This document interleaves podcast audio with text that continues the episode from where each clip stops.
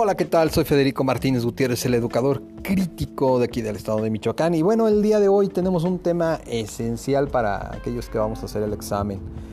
Primeramente recordarte esta pequeña frasecita que a mí lo en personal me encanta. El aprendizaje es un proceso que se construye, que construye el propio humano con la experiencia cotidiana, conjuntamente con los demás.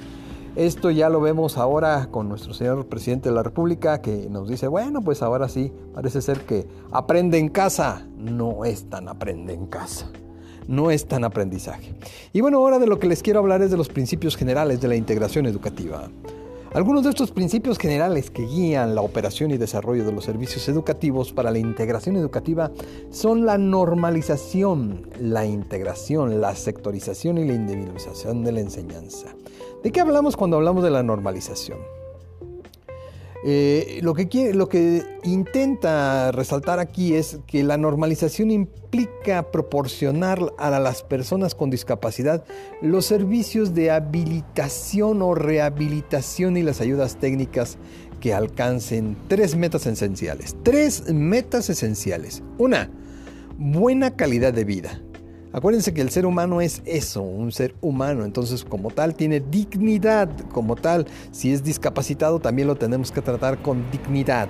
Dos, el disfrute de sus derechos humanos, entre ellos el derecho a la educación como un derecho bisagra que abre todos los demás derechos eh, eh, a los que tendrá oportunidad de acudir el ser humano.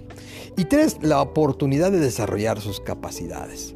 Ahora, ¿de qué hablamos cuando hablamos de la integración? La integración consiste en que las personas con discapacidad tengan acceso al mismo tipo de experiencias que el resto de su comunidad. Ojo, la integración consiste en que las personas con discapacidad tengan acceso al mismo tipo de experiencias. Por eso no los podemos mandar a otro salón o, encerrarlos todos juntos, los que tienen síndrome de Down con los de síndrome de Down, los que tienen este, autismo con autismo. No, no, no. Sino que le demos esa eh, misma ah, tipo de experiencias que el resto de su comunidad.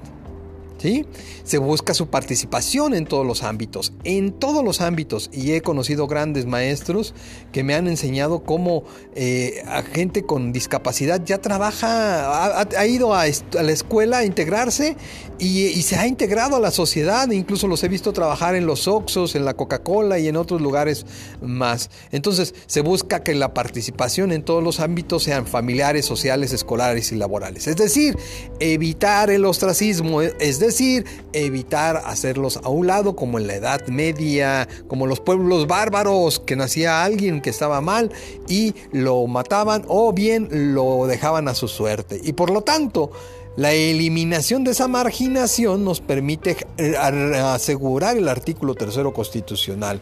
El objetivo de la integración es coadyuvar al proceso de formación integral de las personas discapacitadas en forma dinámica y participativa. Aceptando, ojo, aceptando sus limitaciones y valorando sus capacidades. Se brinda así a cada individuo la posibilidad de elegir su propio proyecto de vida.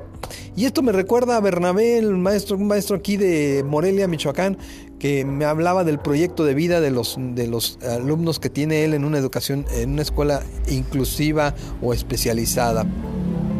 Y bueno, por último que hablamos entonces de la sectorización.